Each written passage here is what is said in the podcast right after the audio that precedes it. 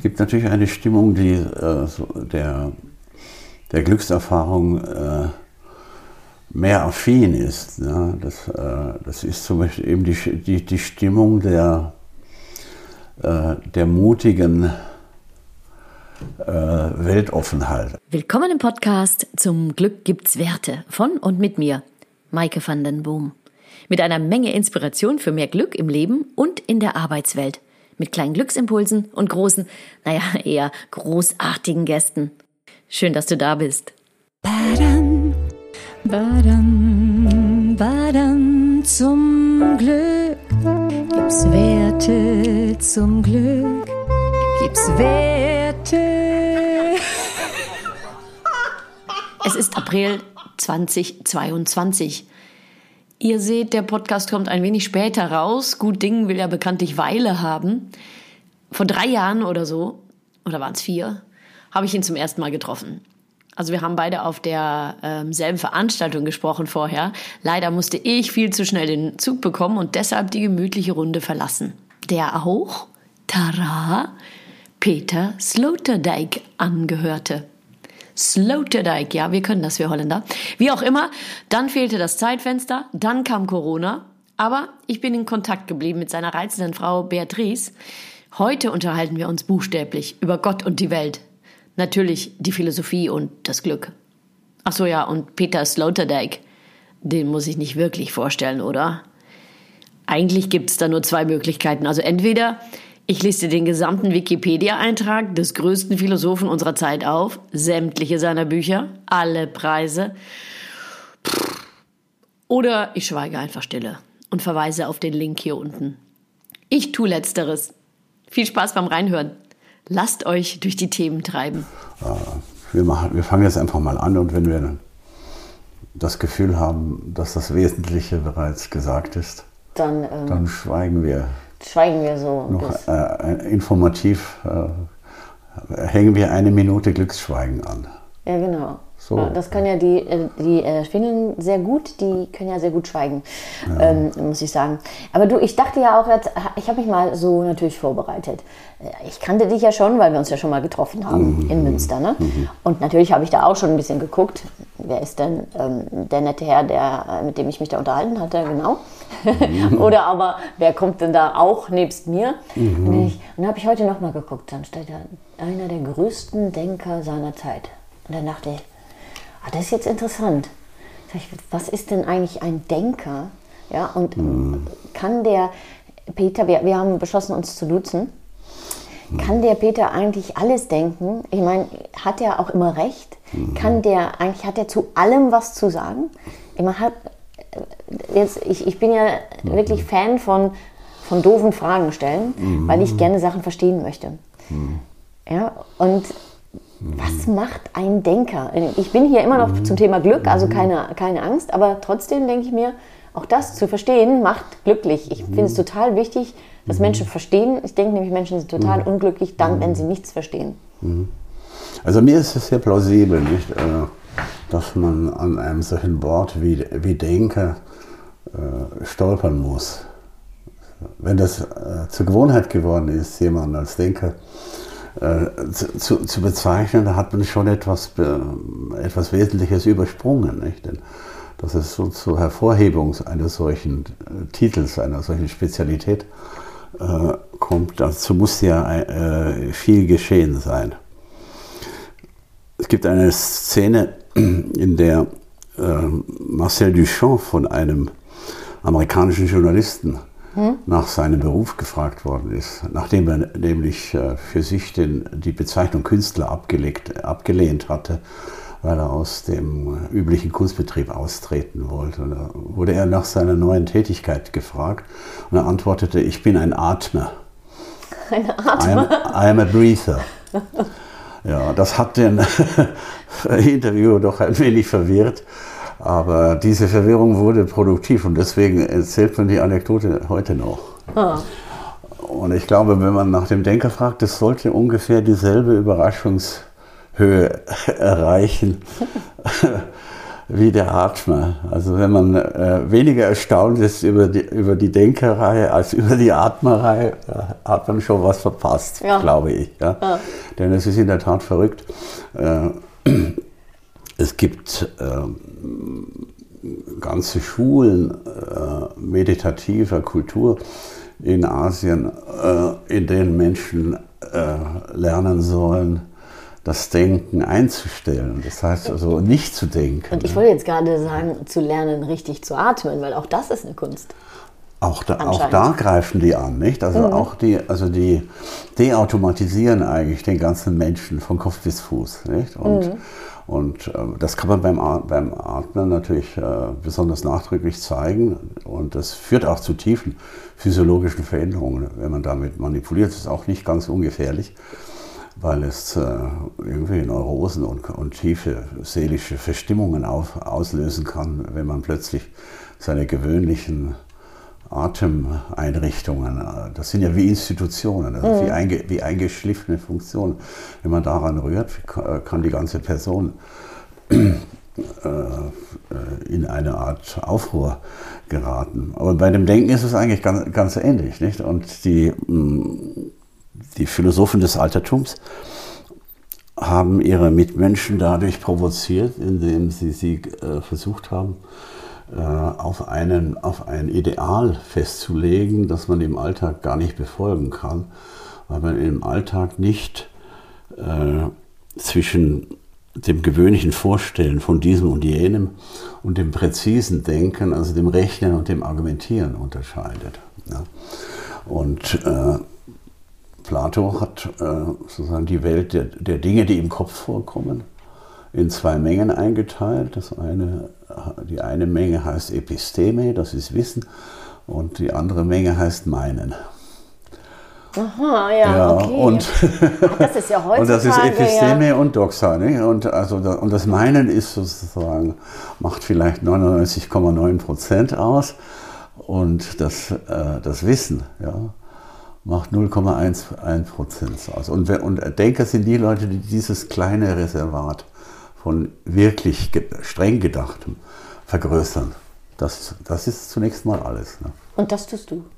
Ja, wir tun das. Ja, also als, das ist ja, ich sage wir jetzt sozusagen als äh, Angehörige einer Zunft äh, von Menschen, die eben hauptberuflich mit, äh, mit solchen äh, richtigen, scheinbar richtigen Gedanken umgehen. Also ich finde das ja sehr interessant, weil ähm, ich tatsächlich auch einen Bekannten habe, der sich sehr engagiert im Netz ähm, mit Menschen in Diskussion zu treten, die Wissen äh, meinen, nee, Meinungen als Wissen mhm. proklamieren und dann so sagen, wie, äh, als ob das wahr wäre. Ne? Und dann, ja, dann ja, kannst du natürlich ewig in Diskussionen gehen, aber mhm. leider äh, scheint man dann auch immer zu verlieren, weil die Meiner immer irgendwie stärker sind als diejenigen, die es Ja, wissen. weil sie sind hartnäckiger. Ja, stimmt. Das hat, ja, das hat vor allem, sie hängen ihr Leben an, an das, was sie, was sie meinen. Und äh, während, während die, die Denker, äh, zumindest wenn sie so wie, wie Plato und äh, Sokrates aufgetreten sind, die Denker sind Personen, die äh, simulieren, vom Jenseits des Grabes her zu argumentieren. Das heißt, sie sind schon tot und äh, sprechen sozusagen mit, mit der Geisterstimme und sagen und flüstern dir dann zu, a Quadrat plus b Quadrat ist c Quadrat. Ja, ja vielleicht das heißt, mich auch eher auf meine Meinung berufen. und, da, und, da, und dann, ist, dann ist die Welt der Meinungen weg. Oder dass die Summe der Winkel im Dreieck 180 Grad äh, beträgt, zum, in, der, in der planimetrischen äh, Geometrie, äh, ist eine, eine solche Wahrheit, die aus dem Jenseits äh, in unsere Welt sozusagen hineingeträufelt wird und Sokrates sagt ja an einer äh, pathetischen Stelle, nämlich in seinen Abschiedsreden, bevor er den Vierlingsbecher trinkt, dass es äh, für den äh, wahrhaft Denkenden darauf ankommt, zu Lebzeiten so tot wie möglich zu sein. Das heißt, weil die denkende Seele ja eigentlich nur diesen sterblichen Leib bewohnt und sich eigentlich schon darauf freut, sich wieder in das andere Reich zurückzuziehen, wo man mit den ewigen Wahrheiten dann zusammenlebt. Und, und, das ist natürlich ein Statement. Äh, das ist ein starkes das, Statement, äh, ja, ja. Findest du das auch so? Nein, ich empfinde es nicht so, weil ich, ja kein, weil ich ja kein, ja, ja, weil ich kein Platoniker bin. Nicht? Weil Plato ist ja in dem Punkt schon auch äh, ein wenig leibfeindlich, nicht wahr? Und er ist auch gegen die physische Liebe, äh, mit den Knaben sowieso, aber auch was die Frauen betrifft. Äh, da macht er ein etwas herablassendes Statement, indem er sagt, äh, auch der Weise tut es, aber nur selten weil es nicht den vollen Beifall der vernünftigen Seele hat. Okay, also diesen Spruch könnte ich mir merken. Das ist sehr interessant. ja, ja, das, Den könnte man mal das kann dann, ja, Das kann man dann in reiferen Jahren vielleicht äh, einsetzen, wenn äh, junge Bewunderer an dich herandrängen. genau. Du, wenn ich überlege mir gerade, wenn wir jetzt, wenn man das jetzt so sich anhört, ne? Und dann, ich muss immer an dieses Buch lesen, was ich mal von Astrid Lindgren gelesen habe, die Briefe, äh, die Briefe, die sie mal ausgetauscht hat äh, mit Bekannten. Das, das heißt, die, der Titel ist Die Welt ist verrückt geworden. Mhm. Und ähm, wenn man jetzt so auf die Welt guckt als Denker, könnte ich mir vorstellen, dann müsste man doch wirklich denken, tatsächlich die Welt ja, ist irgendwie ja. verrückt geworden, oder? Ja. Also auch diese mhm. ganzen diffusen Ängste, mhm. die, diese, diese Meinungen, die sich überschlagen, diese, mhm. diese, diese Aufruhr. Ähm, mhm. ist es dann eigentlich, ist es nicht dann sehr befreiend, ein Denker zu sein? Ja, es könnte befreiend sein, wenn man äh, sein Versprechen einhalten könnte oder das Versprechen der Philosophie halten könnte das äh, darin besteht, dass man sich aus der Welt der Meinungen definitiv in die andere Seite, in die, in die, in die Wahrheit äh, zurückziehen könnte. Äh, bei den echten Platonikern geschieht das ja sozusagen dadurch, dass die denkende Seele sich so weit wie möglich von den physischen Leidenschaften trennt. Bei den Stoikern nennt man das jenseits von äh, Zorn und Eifer. Gesagt, gut Sine, und böse. Ja, ja, oder jenseits, ja, jenseits von gut und böse, nicht wirklich, aber jenseits von Zorn und Eifer, Ira et Studium. Das sind die, die beiden großen Verzerrungsmächte, die äh, äh, aus Meinungen, äh, auch Meinungen können, ja, Meinungen können ja auch richtig sein, das ist ja nicht das Problem. Aber sie, äh, Meinungen, Meinung ist eigentlich alles, äh, was ohne zureichende Begründung geglaubt wird. Nicht? Aber es, können ja, es gibt ja auch wahre, auch meine, wahre Meinungen, aber wenn Eifer und Studium, äh, also Eifer, Studium und Ira, der Zorn, sich an Meinungen hängen, dann ist die Verzerrung vorgesehen. Und dann entsteht das, was man in der modernen Welt Ideologie nennt oder was man nennt was im 17. Jahrhundert bei Francis Bacon die Idole hm. hieß, also die, die, die, falschen Götter, an denen man hängt. Ja. Ich himmel ja jetzt auch so einen Gott an, das heißt das Glück sozusagen. Hm? Ich himmel ja jetzt auch so einen Gott an, das Glück sozusagen. Ja, ich muss ja irgendwie so eine Überleitung bringen jetzt. Ja, ja, ja. Das, das ist die Wendung zur Hauptsache. Nee, eigentlich gar nicht. Wir können auch über andere Sachen reden. Das ist mir ziemlich wurscht. Alles, was interessant ist und die Menschen zum Denken anregt, mhm. weil ich bin ja davon überzeugt, dass mhm. es auch Glück, mhm. wenn man mal, ja. eine, weil man interessante neue, neue Dinge hört. Aber was ist denn jetzt Glück? Also wenn man jetzt Glück anschaut, ne, ganz oft bekomme ich natürlich, ich nehme ich nehm dann gerne oft, also Sonnenbrillen mit, eine schwarze und eine rosa. Ne? Und damit schaue ich mir dann so die Welt an, während ich rede. Also zum Beispiel, ja, zu Glück gehört Vertrauen, ganz, mhm. ganz klar. Mhm. Weil dadurch, äh, wenn wir kein Vertrauen ineinander haben, können wir uns auch keine Freiheit gönnen und wir können sie uns auch nicht nehmen und wir können keine guten Beziehungen miteinander mhm. aufbauen. Mhm. Ne, und dann gibt es natürlich ähm, Menschen, die sagen, du kannst anderen Leuten nicht vertrauen. Ja? Mhm. Geht einfach nicht. Also praktisch geht das nicht. Man kann Menschen nicht vertrauen. Ne? Dann setzt sich immer schön die schwarze Brille auf. Mhm. Ich, das sagen dann so Länder wie in Deutschland, wo das Vertrauensniveau ungefähr bei 38 Prozent ist. Wenn man es mhm. jetzt mal fragt, ne, kann man anderen Menschen mhm. vertrauen. Und dann hat man natürlich noch, und die haben ja recht, sage ich, ne? Mhm. Definitiv. Und dann nehme ich die rosa Brille und sage, ja gut, da hat man natürlich auch die Skandinavier. Mit den Dänen, die sind total besteuert. Also 72 Prozent, die denken wirklich, man kann anderen Leuten vertrauen. Ne? Mhm. Also die lassen dann ihre Türen auf und sowas. Ne? Und die, mhm. die, die, die, Schweden auch, so 62 Prozent und so. Mhm. Ja, das Blöde ist, die haben halt auch recht. Ne? So, Was ist dann jetzt hier Realität oder Meinung? Weil letztendlich, wir, kann man, Fakt ist, wie ich mich den Leuten, oder Fakt, darf ich ja gar nicht sagen. Gut, es ist wissenschaftlich soweit erwiesen, dass tatsächlich Menschen, denen du Vertrauen schenkst, äh, bereit sind, sich dieser Ehre auch würdig erweisen zu wollen und sich mhm. vertrauenswürdiger mhm. verhalten. Mhm. Und Leute, die du kontrollierst, ähm, das als beleidigend erfinden und mhm. dementsprechend ihre Loyalität verlieren und mhm. ähm, dementsprechend auch tatsächlich kontrolliert werden müssen, weil Ne? Aber das ja. wusstest du ja eh schon, hast ja schon vorausgesagt. Ne? Was ist hier jetzt Wissen und was ist hier jetzt Meinung?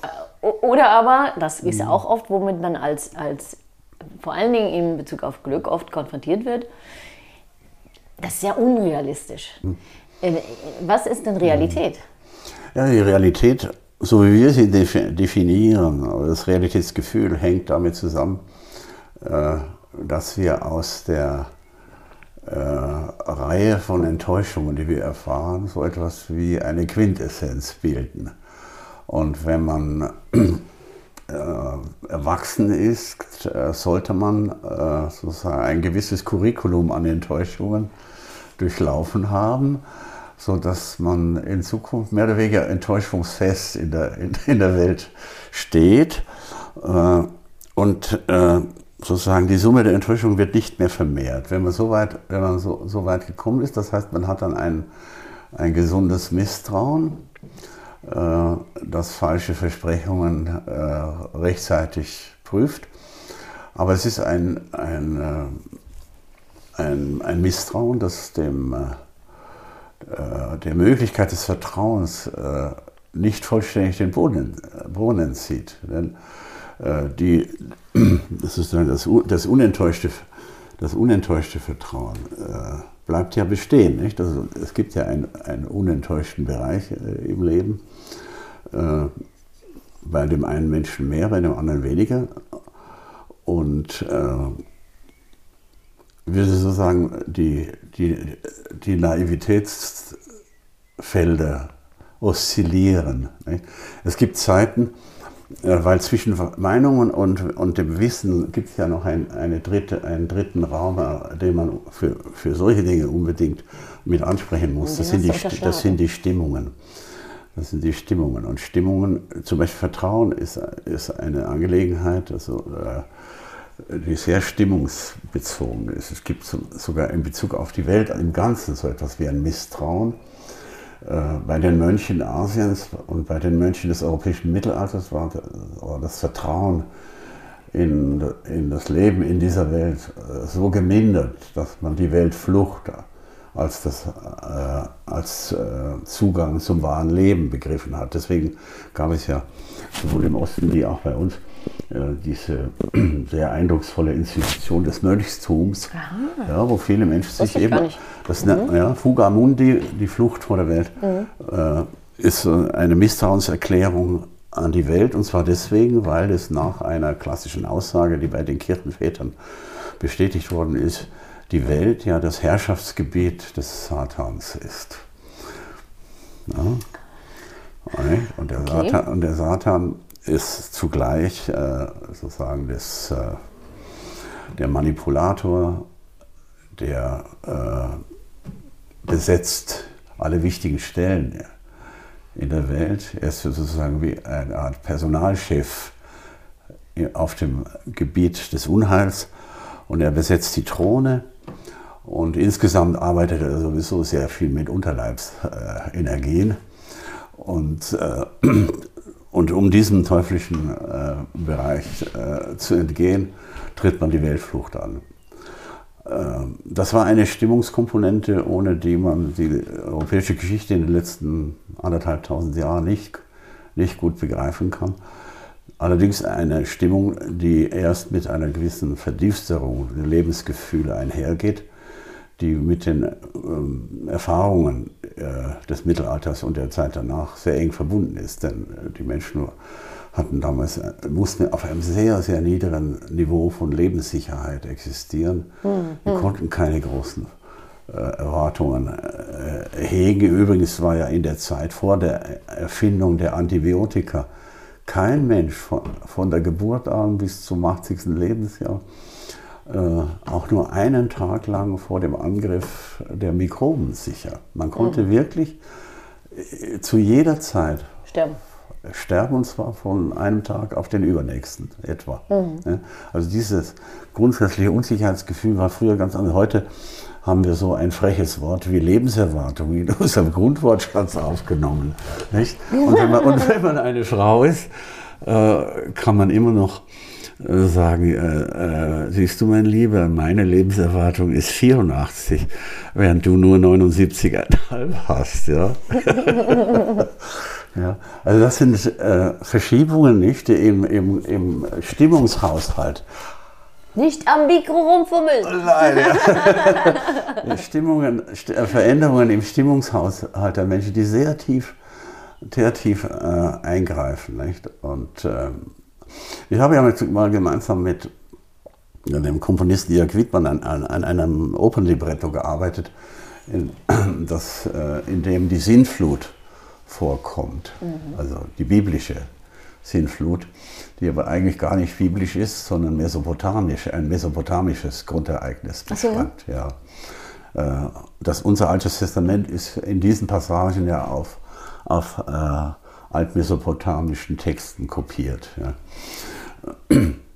Äh, auf jeden Fall würde ich sagen, äh, solche Dinge, Sinn, Sinnfluten, äh, sehr große Naturkatastrophen können zum Beispiel das, das Grundvertrauen des Menschen, das kosmische Vertrauen erschüttern äh, und können dann eine Stimmung hervorrufen, in der äh, so etwas wie eine allgemeine Götterfurcht oder eine äh, panische Beziehung zu dem, was da von oben kommt, einrichtet und dass man eigentlich die Götter ständig beschwichtigen muss und dass man am besten ihnen auch das opfern muss, regelmäßig, was man selbst am meisten liebt, äh, damit sie beschwichtigt werden. Mhm. Wahrscheinlich eine der Quellen des Menschenopfers, um diese kosmische Panik einzu, einzudämmen. Ja auch in den ja. skandinavischen Ländern, ne? Ja. Und wir haben dann äh, jetzt eine Kultur äh, beerbt, in der das, das, die Sinnflutpanik weit zurückgedrängt worden ist. Äh, auch in unserer Bibel äh, steht ja, dass Gott versprochen hat, dass sowas nie wieder passiert. Das ist ein sehr wichtiger Punkt. Ne? Es ist aber nicht mehr das Naturvertrauen, sondern Vertrauen in ein Versprechen, das in dem Regenbogensymbol hm. zum Ausdruck kommt. Solange der Regenbogen erscheint, ist immer das die Sintflut gerade vorbei. Ja. Und es erinnert daran, dass mm, Sintflut, erinnert, ja. Sintflut ver, ver, äh, vergänglich ist und dass das Schlimmste nicht mehr kommt. Das ist eine Grundannahme, ohne die man eigentlich kein Leben führen kann in der Weise, wie wir es gewohnt sind. Ja. Mm. Und trotzdem haben wir jetzt natürlich so einen kleinen Satan da sitzen, ähm, ähm, in, in ähm, ein, ein, ein, paar tausend Kilometer weiter. Hm.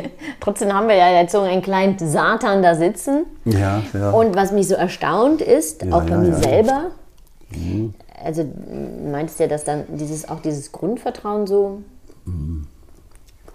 erschüttert wird, aber wie schnell sich auch der Mensch immer wieder an irgendetwas gewöhnt. Mhm. Also mhm. wir waren ja total entsetzt und es war ein Aufschrei ging durch die Welt.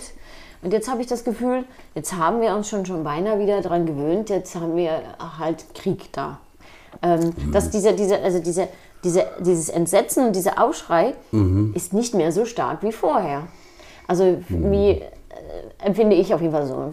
Korrigiere mich, wenn es anders ist, aber es ist. Äh, mhm. äh, warum sind wir so? Also wir. Äh, ist das so eine, dass wir, dass wir versuchen so, und, und ich habe ja gerade auch, ähm, als ich mich reinhören wollte, hatte ich so einen anderen Podcast angehört, das fing irgendwie an mit Klima und so weiter, ne? Mhm. Das, der muss, muss sehr rezent gewesen sein. Ich habe mhm. nur das mhm. Intro angehört, dass die neue Greta jetzt ähm, äh, woanders sitzt, ne? dass, äh, dass wir uns jetzt unser, diese ganzen Klimasorgen, die wir hatten und diese, diese Besorgnis mhm. und dieses dass wir das jetzt schon wieder verloren haben, weil jetzt haben wir was anderes, worauf wir uns, mhm. uns richten müssen. Jetzt, äh, aber das verlieren wir irgendwie auch schon wieder aus der Aufmerksamkeit. Und ich habe das Gefühl, je diffuser, mhm. diffuser ähm, oder zu, je größer äh, etwas ist, was wir eigentlich anpacken müssten, desto weniger wollen wir uns damit beschäftigen, weil wir gar nicht wissen, wo wir anfangen sollen. Vielleicht, äh, keine Ahnung. Mhm.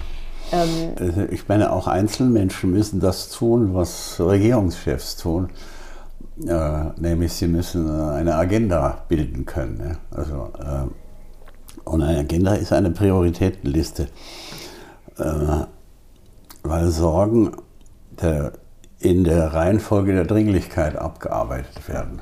Das, das ist eigentlich auch eines der Definitionen des Erwachsenenlebens. Nicht? Solange man äh, kindlich reagiert, macht man immer zuerst das, was man am liebsten tut. Und das entspricht nicht immer äh, der Reihenfolge der Dringlichkeiten. Mhm. Nicht? Und ich erinnere mich noch gut an Schüler, die äh, das Dringlichste, nämlich die Hausaufgaben, erst am Morgen vor der Schule erledigt haben. Nicht? Und, mhm. und so geht es uns auch mit all den Dingen. Übrigens ist die menschliche Psyche ein äh, empfindliches äh, Resonanzsystem, äh, das sehr weit ausschwingen kann, aber immer wieder in die, in die Mittellage zu, zurückzufallen tendiert. Und wir können nicht 60 Tage Exzess äh, durchhalten. Ja? Mhm. Das ist nicht möglich. Wir können äh, eine Woche lang äh, in einer Art äh, Schreckensstarre sein oder in einem Empörungshöhepunkt. Aber noch mehr empor als empor, empört. Geht, äh, geht da nicht und es, und es schwingt notwendig, notwendigerweise zurück. Aber an die Stelle des emotionalen Ausschlags tritt dann das moralische Urteil. Und das bleibt ja fest. Mhm. Das bleibt fest und mhm. verwirft die, die Vorgänge äh, ebenso deutlich mhm. wie von Anfang an, auch wenn die emotionale Beteiligung nicht mehr so hoch ist und die Beimischung von äh, sozusagen Live-Empörung äh, geringer geworden ist. Nicht? Mhm. Das ändert nichts und ich glaube, dass wir bestimmt noch zwei Monate in diesem Zustand aushalten müssen, bis bevor in der Ukraine eine Situation eintritt, in der Verhandlungen sinnvoll werden. Mhm. Ja? Ich finde zwei Monate noch sehr. Das ist lange. Sehr ja. nee, positiv gedacht, ehrlich gesagt. Ich ja, gehe da eher ja, von ein paar Jahren aus. ja, es kann, es kann auch Jahre dauern. Ja. Es kann auch Jahre dauern. Ja. Und man nimmt natürlich den Krieg, äh, indem man äh, eine der Parteien immer weiter stärkt, natürlich die Fähigkeit, äh, das Einzige zu bewirken, was er normalerweise bewirken kann, nämlich dass er aufhört. Ja? Also das Wort Friede ist ja ähm, oft synonym äh, mit äh, Kriegsende. Mhm. Und Kriegsende bedeutet Sieg oder Erschöpfung. Mhm. Ja? Und wenn wir weder Sieg noch Erschöpfung äh, eintreten lassen, äh, können solche Dinge jahrelang dauern. Mhm. Und das war, das war auch am Anfang des Ersten Weltkrieges so. Nicht? Ja, die Deutschen haben ja geglaubt, sie können mit diesem genialen Plan schnell äh, nach Paris vorstoßen. Und dann haben sie sich festgerannt und saßen vier Jahre lang in den Gräben. Mhm. Und, und, wenn wir Glück haben, passiert das jetzt nicht. Mhm. Ja.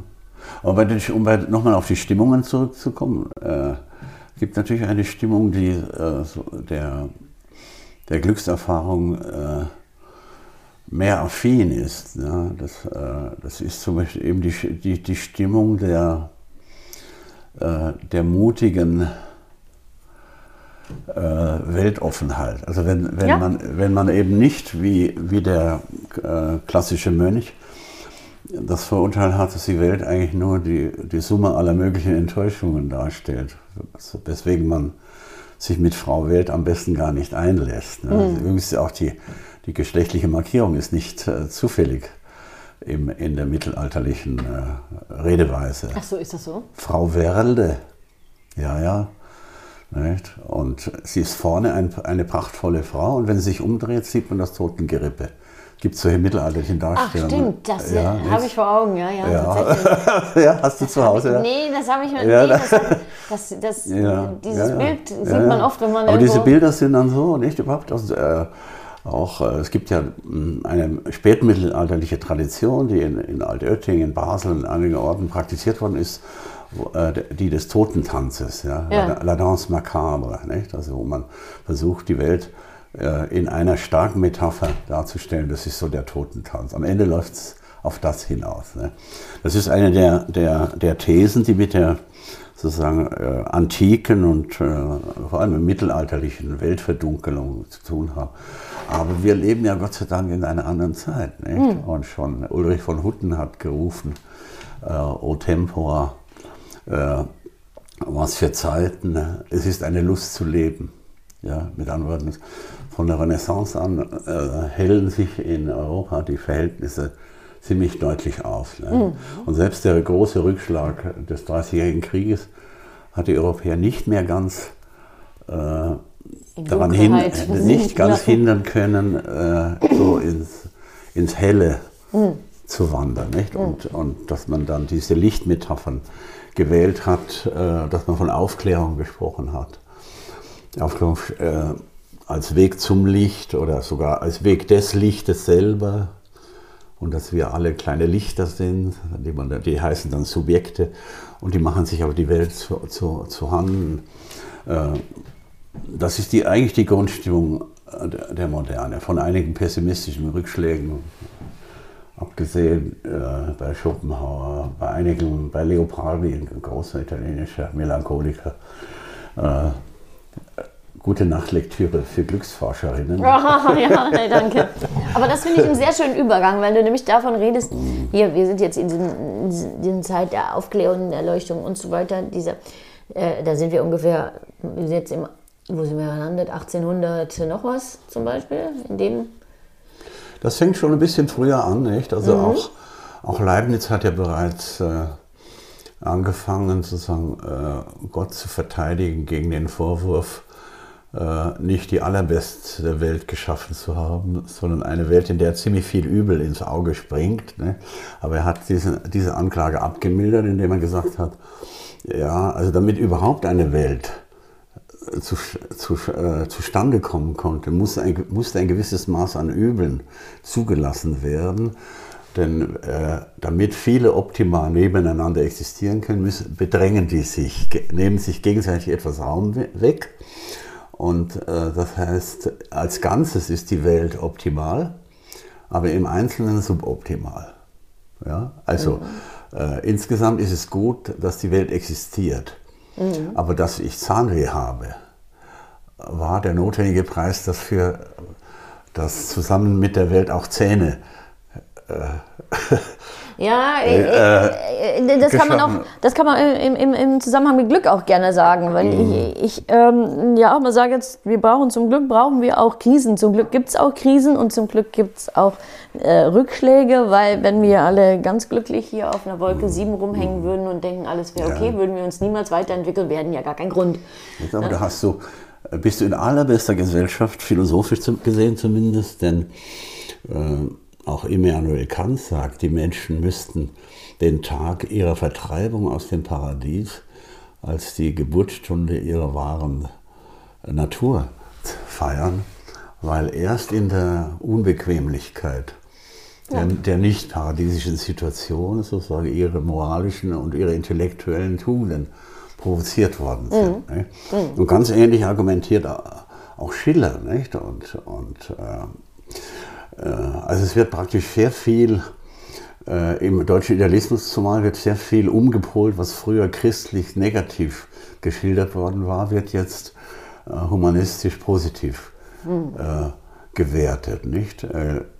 während für die Christen sozusagen es ein dass man den Teufel daran erkennt, dass ein Mensch anfängt, zu häufig Ich zu sagen. Nicht?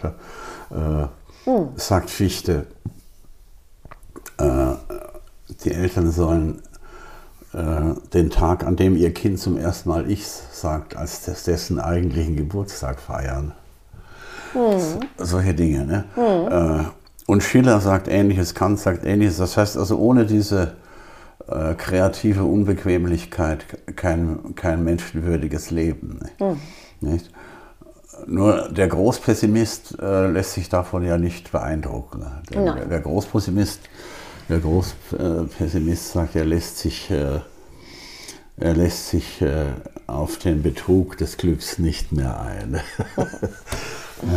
ja, äh, Ja, äh, auch da wieder eine Definitionssache. Aber jetzt nochmal zurück zu diesen, ähm, dieser schönen Zeit der Aufklärung. Und das finde ich nämlich so super interessant.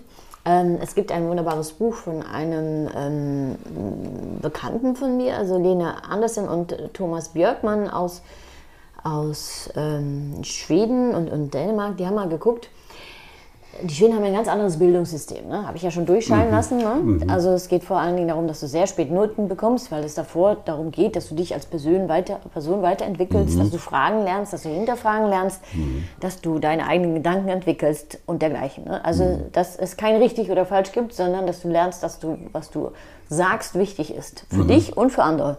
Und das finde ich eigentlich ganz schön, weil das haben die sich geklaut, ganz frech von uns in Deutschland. Also alle unsere schönen äh, ne, Denker mhm. haben diese, hat sich dann damals der, der äh, Herr Grundtvig gedacht, das war ein Pfarrer aus, aus Dänemark. Mhm. Das sind total tolle Gedanken. Mhm. Ähm, ab damit ins Volk zu den Bauern. Und das finde ich sehr spannend, weil dadurch kriegst du mhm. eben, du hast vorhin irgendwas von gesagt, von Mut, Ne? Den ja. Mut, vielleicht auch dich deines eigenen äh, Verstandes zu. Äh, ja, absolut. Das, ja. Mhm. Und das, denke ich, ist ein ganz großer Teil des Glücks in dem Norden, weil mhm. man nämlich mhm. nicht das Gefühl hat, man ist Opfer, sondern man hat ja. das Gefühl, man kann verstehen und erschaffen mit anderen. Das, ja, das, das, ist ja auch das Ereignis, äh,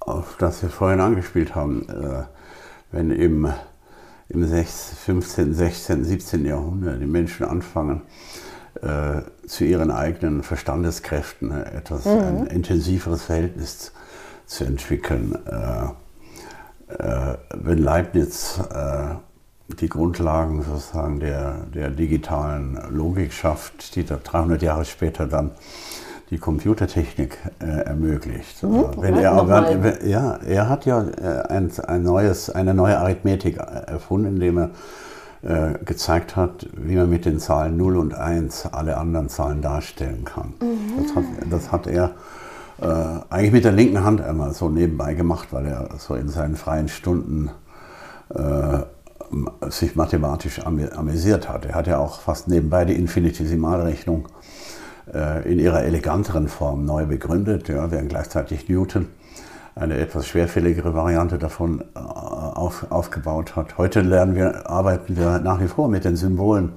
die Leibniz geschaffen hat. Dieses, lange, dieses langgezogene S, äh, das man vor der Differentialgleichung schreibt. Mhm. Das, ist, das ist so ein kleiner Leibnizianismus und das ist ein Teil dieser dieser, dieser ungeheuren intellektuellen Euphorie, die am äh, Beginn des 18. Jahrhunderts in bestimmten europäischen Zirkeln da war, die geglaubt haben, wir können sogar die Gedanken Gottes vor der Schöpfung na nachvollziehen und wir können sozusagen die, sogar das Unendliche in Rechnungen einfangen. Das war ja eigentlich das, die Revolution der Mathematik im 18. Jahrhundert. Und äh, es kommt aber eines hinzu. Europa hat von dem Zeitpunkt an ein Experiment unternommen, das bis heute ja nicht beendet ist und das offenbar in Skandinavien jetzt auch zu besseren Ergebnissen führt als in anderen Gegenden äh, des, der alten Welt, äh, nämlich äh, dieses weltgeschichtlich einzigartige Unternehmen, eine ganze Bevölkerung äh, in Wissende Zu verwandeln. Das heißt, äh, beginnen damit, dass alle alphabetisiert werden. Ne? Man darf nicht vergessen, äh, Lese- und Schreibfähigkeit war bis, äh, bis ins 17. Jahrhundert das Privileg einer, äh, einer Gruppe von ein bis zwei Prozent in einer, in einer Population. Ja. Alle anderen waren auf, auf mündliche Ver, äh, Verständigung äh, eingerichtet. Nicht? Nebenbei gesagt, sollen wir nicht vergessen, wenn wir heute so äh, die neue Podcast-Seligkeit erleben. Äh, wir sollten das lieber transkribieren und Ja, natürlich sollte es ab, also zumindest das auch für die Lernwilligen abschreiben lassen äh, und äh, ihnen auf, auf, auf Wunsch nach Hause zuschicken. Ich mache auch immer noch einen Blog Post dazu. ja, ja. Also ich schreibe ist, auch immer noch was dazu. Ja, das und ist dann auch, mit Verlinkungen. Das, das, ist vielleicht auch nicht schlecht. Das gab übrigens auch mal eine Zeit, nicht, als die dritten Programme der, der deutschen äh, Radiogesellschaften auf, auf Wunsch der äh, Hörer Sendemanuskripte verschickt haben. Das war ein unglaublicher Service. Aber ich glaube, das, das größere Abenteuer ist ja dies, nicht? Was, was denkt sich denn so ein Staat, wenn er anfängt, äh, Alphabetisierung bis in die Dörfer voranzutreiben? Warum brauchen so viele Menschen dies? Ich hatte ja einmal eine böse Vermutung. Äh, es hat, kann auch damit zu tun haben, dass man äh, den jungen Leuten, auch den Bauernsöhnen, äh, die Ausrede nicht erlauben wollte, sie hätten den Einberufungsbefehl zur Armee nicht lesen können. also auf irgendetwas äh, allgemeine Geschäftsfähigkeit bei, bei, bei, erwachsenen Menschen setzt in, also in unserem Weltteil Alphabetisierung voraus. Das hat auch damit zu tun, dass wir von einer bestimmten Zeit an die, die geschäftsfähigen Menschen mit der Fähigkeit, Unterschriften zu leisten, ausstatten mussten. Und äh, die Signatur ne, ist ja, gehört ja zu den äh, wichtigsten Gesten, die ein Mensch überhaupt machen kann. Ne? Mhm. Ne? Was jeder weiß, der zum Beispiel mal eine, seine, seine Heiratsurkunde unterschrieben hat. Mhm. Hast du? ebenfalls auch die Scheidungsurkunde. Ah, hast du die Scheidungsurkunde unterschrieben? Ja, siehst du. Ich habe zweimal ganz wichtige Unterschriften vollen, vollen, vollen Zyklus, siehst du. Ja, aber damit warst du zweimal eine souveräne Person. Ich mag äh, runde Sachen. Ja. Also kurzum, worauf ich hinaus will, äh, sonst hat man früher noch Könige gehabt, die drei Kreuze gemacht haben. Ne? Auch das hat, äh, hat es gegeben, nicht? Aber heute mhm. äh, kann jede Frau ihre Scheidungsurkunde unterschreiben. Ja. Aber auch das sind wieder tolle Ja, aber dieses große Experiment, mhm. das gehört natürlich zu dieser europäischen äh, großen, wie soll ich sagen, Ermutigungsmaschine, die nach wie vor läuft und die gegen äh, alle Erschütterungen äh, immer wieder sich neu in Gang gesetzt hat. Immerhin haben wir zwei Riesenweltkriege auf europäischem Boden gehabt. Nicht? Und, äh, aber der, das Grundprojekt hat sich äh, erneut äh, durchgesetzt und dass man äh, in diesem Weltteil besser fährt, wenn man so mutig und, und, und, und weltoffen und chancebewusst und selbstaffirmativ äh, sich verhält äh, und nicht von vornherein sagt, das ist nur der, äh, der Betrug der Bourgeoisie, der uns, die uns einreden möchte, dass jeder Mensch seines Glückes Schmied ist. Ja. Ah, da sage ich auch immer Nein. Also das werde ich ja oft gefragt, äh, Frau Franzmann, ist jeder Mensch seines Glückes Schmied? Dann denke ich immer Ja. Ja. ja. Ja, ja aber mhm. und die Umgebung ist halt mhm. auch wichtig. Ne?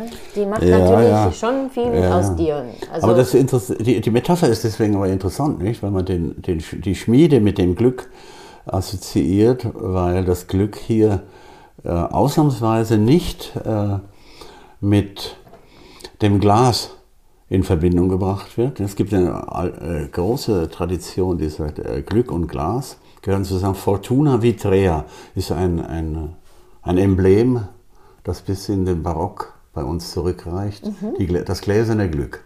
Ja, mhm. Fortuna Vitrea. Äh, das zerbricht.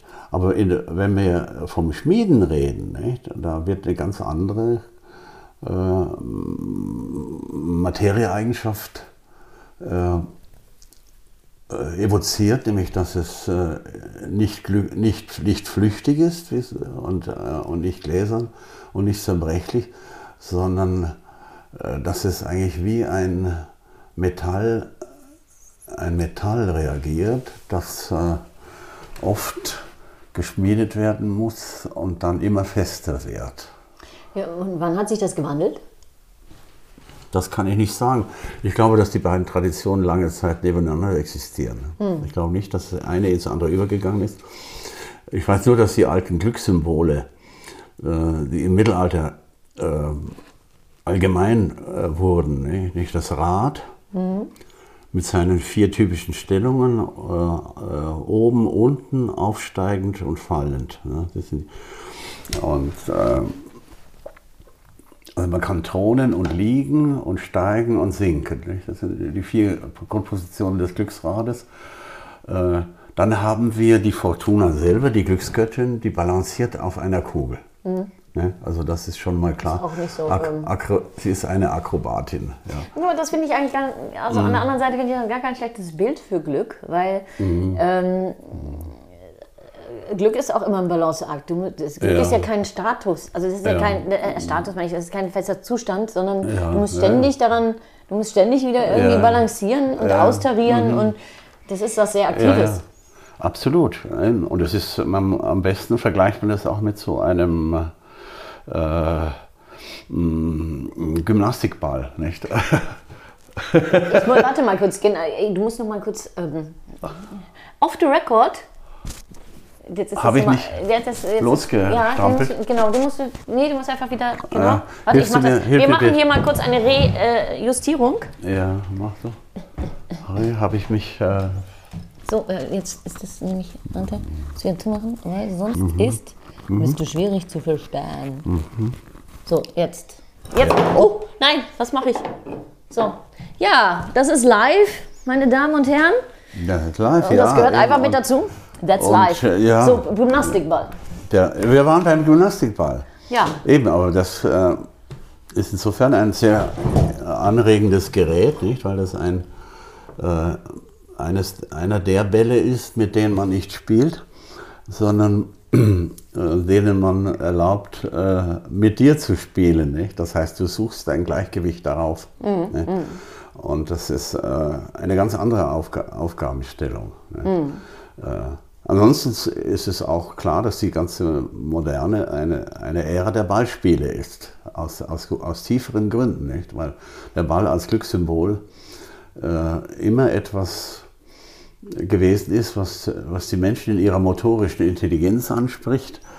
Und einen Ball fangen können, ist fast schon wie ein kleiner Glücksbeweis, der sozusagen durch deine manuelle, durch deine manuelle Tüchtigkeit äh, erwiesen wird. Ja? Also wer einen Ball fangen kann, der kann auch äh, zum Beispiel heiraten. Ne? Also echt? denn- ja, Also weil, ich- weil ich man, ja, weil, Völkerball ja, um, ja, um, worden. äh, ja, das, das ist böse. fangen. Ja, das ist das Ich war mal die. Letzte im Feld. Das ist, das ist hässlich, nicht? Ja, Aber das hässlich, Ball fangen können ist eine andere Tätigkeit. Und äh, Machiavelli hat ja nicht umsonst einmal auch äh, im, in dieser spätmittelalterlichen, etwas, noch etwas misogynischen äh, Tonart gesagt, dass die, die Glück, das Glück eine Frau ist und sie geht mit dem, der sie fangen kann, beziehungsweise der, der fähig ist, sie festzuhalten. Äh, äh, zu, äh, wenn nicht an den Haaren, dann so mindestens am Ärmel. ja, ja, also das heißt, und die- die Botschaft ist auch immer, es kommt immer nur einmal. Es gibt keine zweite Chance. Ja. Äh, im, im, Im echten, im wirklichen Glücks, Glücksleben. Ja. Also die, die Erfindung der zweiten Chance ist eigentlich Erfindung der Verlierer. Äh, und ähm, das ist, hat sehr viel zur Humanisierung äh, des Klimas äh, in Wettbewerbsgesellschaften beigetragen, dass, man das, die, dass die zweite Chance sozusagen als, fast als ein Menschenrecht äh, Gibt, ja, äh, postuliert hat. sagen, ne? ja, das, äh, genauso wie es ja, wie, ja, genauso wie es äh, für die Humanisierung des Sportes ungeheuer bedeutungsvoll war, dass man so etwas wie das Siegertreppchen erfunden hat, wo äh, eine zweite und eine dritte Stufe drauf waren. Ja? Oder dass man die, die Silbermedaille erfunden hat, um dem ersten Verlierer eines Wettbewerbs einen hochwertigen Trostpreis zu geben. Nicht? Also das, das alles sind äh, typische äh, Erfindungen der modernen äh, sozusagen Kulturpsychologie, dass man auch das, äh, das, das Siegen mildert und das äh, Verlieren mildert, weil die Fortuna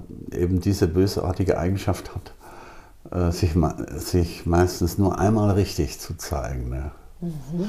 Ne? Übrigens die schönste Fortuna, an die, an die ich immer gerne erinnere, ist die, die an der in Venedig steht, da auf der Doga, auf dem, auf dem Gebäude der Dogana. Du siehst da, wo die, wo die Insel äh, sich so zuspitzt. Das ist so ein äh, Gebäude mit, mit einer dreieckigen Fassade. da bin ich noch nicht, da, da Und erinnere da ich mich nicht steht an. oben auf dem Dach steht eine wunderschöne nackte Frau äh, auf der Kugel, Mhm. natürlich, woran man sie als, als Fortuna erkennt und sie hält mit so beiden Händen ein Segel. Aha. Um, das ist um nochmal um noch schwieriger. Ja, um zu, ja, das äh, ist ein höherer Schwierigkeitsgrad äh, und ist eigentlich das Symbol äh, für den Zusammenhang zwischen Glück und Seefahrt. Ne? Hm. Also sehr venezianisches Symbol, aber auch eines, das in Nordeuropa sehr verständlich sein müsste, nicht? Weil das ja, Ja, ja, weil auch, Seefahr seefahrende Nationen sind, handeltreibende Nationen sind Hm. und Nationen, die wissen, was es was Schiffbruch ist. Nicht? Hm. Das stimmt. Das stimmt. Du, was ist denn jetzt für dich Glück? Da werde ich ganz einsilbig. Okay. Ja, Glück. Ja, Glück ist, äh, ich würde sagen, äh, äh, Literatur zum Beispiel ist für mich äh, ein, ein Glücksmedium. Ja. Und ähm, im weitesten Sinne des Wortes könnte man ja sagen, es ist eine, eine syntaktische Glückstechnik. Ein gut gebauter Satz befriedigt dich äh, mehr als alles Übrige. Nicht? Also, Das habe ich tatsächlich schon vorher gehört, dass äh, dir die deutsche Sprache sehr am Herzen liegt. ja, die, die liegt mir am Herzen, das ist wahr. Es gibt zum Beispiel, äh, aber auch ähm, ähnliche Glücksmomente in anderen Sprachen. Voltaire hat einmal äh, äh, gesagt,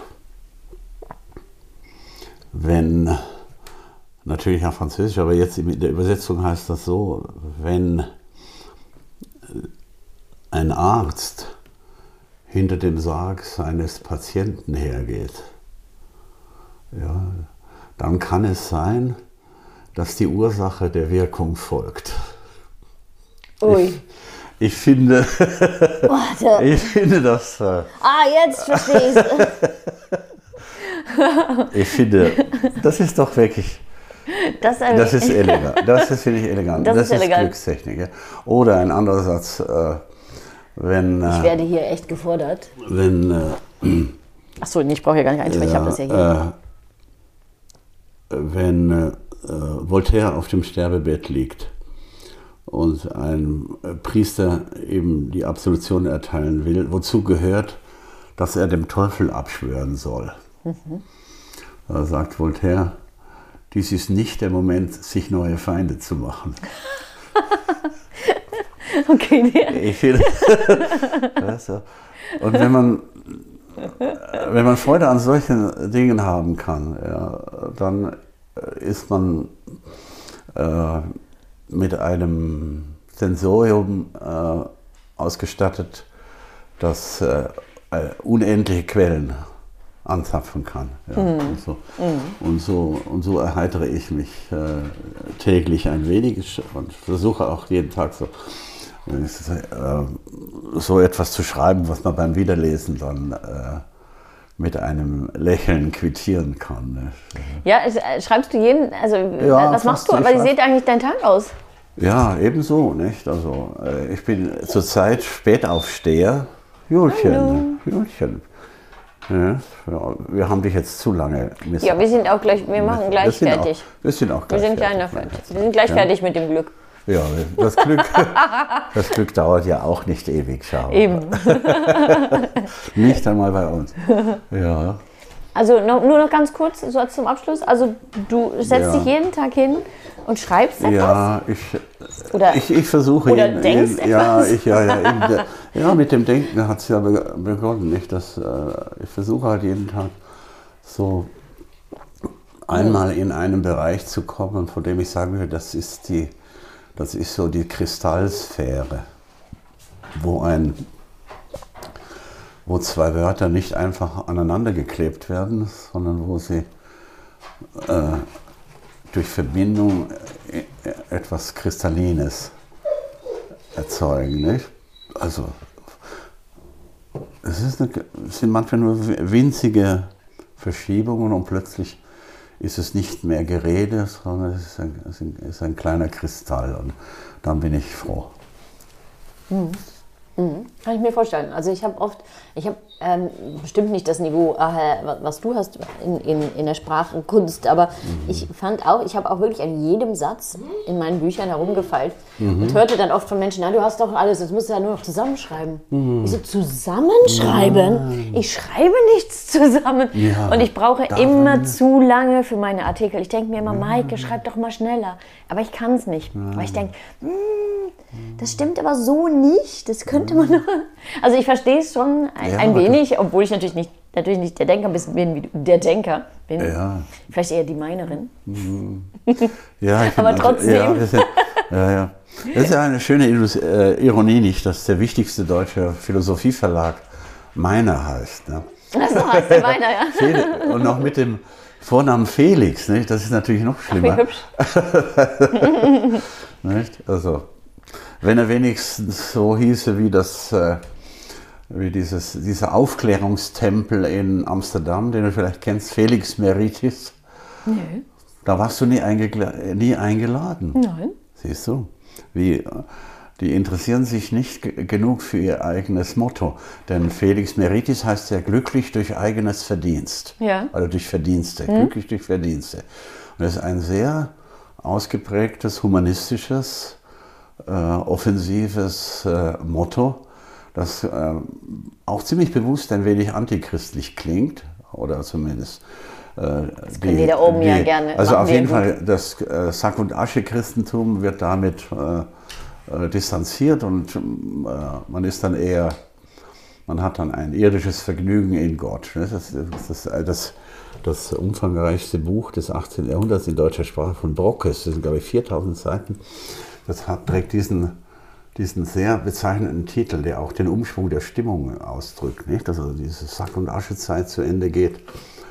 Äh, Heinrich Heine sagt, vorüber ist das einerlei, das uns so lange betöret.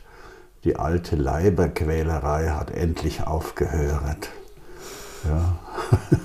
das ist doch ein schönes Schlusswort. Oh ja, das ist, eine, das ist ein Schlusswort. Das heißt, wir wollen uns nicht mehr als äh, nötig quälen. Genau, äh, schon weil, 58 Minuten. Weil auch in der besten aller möglichen Welten äh, immer noch äh, genug Ärgernisse da sind. Auf, auf die wollen wir uns äh, beschränken. Und vielleicht auch ein bisschen freuen, sonst wäre das Leben ja auch langweilig. Ja, der Freudeüberschuss wird ja äh, dabei unterstellt, a priori. Ja? weil dass es das Leben gibt ist ja gegenüber der Tatsache, dass es äh, zu Ende geht, immer noch das größere Wunder. Mhm. So gesehen äh, mhm. äh, kein Grund für überzogenen Pessimismus. Dankeschön. Haben wir doch Überproduktion betrieben. Aber ja, macht, haben wir. Macht, haben wir doch Überproduktion. aber das macht ja 58 58,54. Wir verabschieden uns aus diesem wunderschönen, wunderschönen Wintergarten in Berlin, in dem ich äh, auf einem wunderschönen Garten und zwei äh, schöne Sträuße mit äh, Tulpen äh, blicke. Und wir machen gleich noch, glaube ich, ein Selfie und dann freue ich mich. Ich danke dir sehr. Ich danke dir. Es war mir eine Bereicherung und ähm, hoffentlich den Hörern auch. Und wir würden sagen, dann vielleicht bis nächstes Mal. Man weiß ja nie. Oh ja. Hm? Genau. bis dann. Genau. Tschüss. So ist es, ja. Man soll ja immer so sündigen, dass man ein zweites Mal. Sündigen. immer eine zweite Chance, haben wir ja gelernt. Ja, ja dann doch. Und falls ihr jetzt Lust bekommen habt auf mehr, Maike kann man buchen, Gott sei Dank.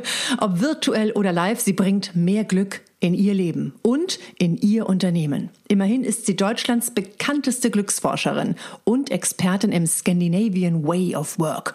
Und der ist ziemlich glücklich. Ach, wisst ihr was? Schaut einfach unten in die Show Notes und ruft sie persönlich an. Bam, badam, badam, badam.